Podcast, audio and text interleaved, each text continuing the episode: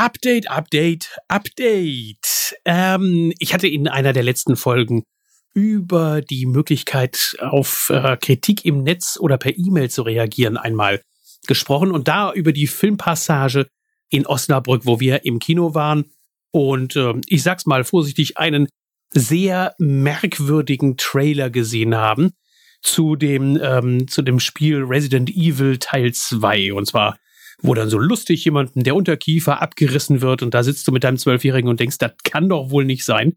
Hab dann eine Mail geschrieben an die Filmpassage und hab gesagt, hey, könnt ihr das mal bitte prüfen? Das kann ja wohl nicht sein. Das finde ich nicht so in Ordnung. Und äh, es kam sofort postwendend eine Antwort, noch am Sonntag. Äh, und danach ging es sogar noch weiter. Das heißt, am Montag hatten sie versprochen, kümmern sie sich darum. Und tatsächlich, das Kino hat eine Anfrage an die FSK gestellt und hat gesagt, äh, kann denn das sein?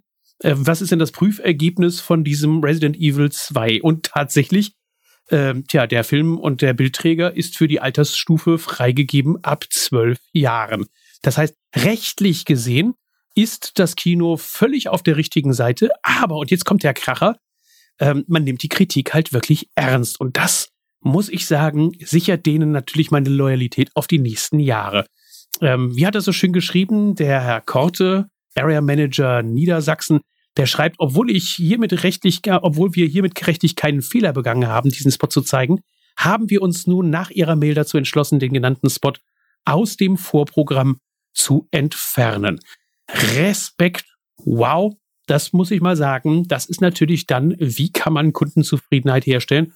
Und hey, mein Junior, der ist jetzt zwölf und wenn der die nächsten 40 Jahre ins Kino geht, dann wird er sich möglicherweise positiv genau daran erinnern. Es ist zwar nur ein Kunde mehr, aber dieser eine Kunde, der spricht mit anderen darüber. Und so wie ich das jetzt mit euch tue, das erreicht hier auch wieder gut 3000 bis 5000 Leute, was ich gerade schwätze.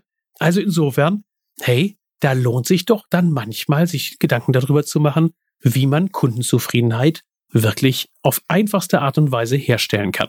Also, Thumbs up, absolut tolle Reaktion von der Filmpassage in Osnabrück. Meinen tiefen Respekt.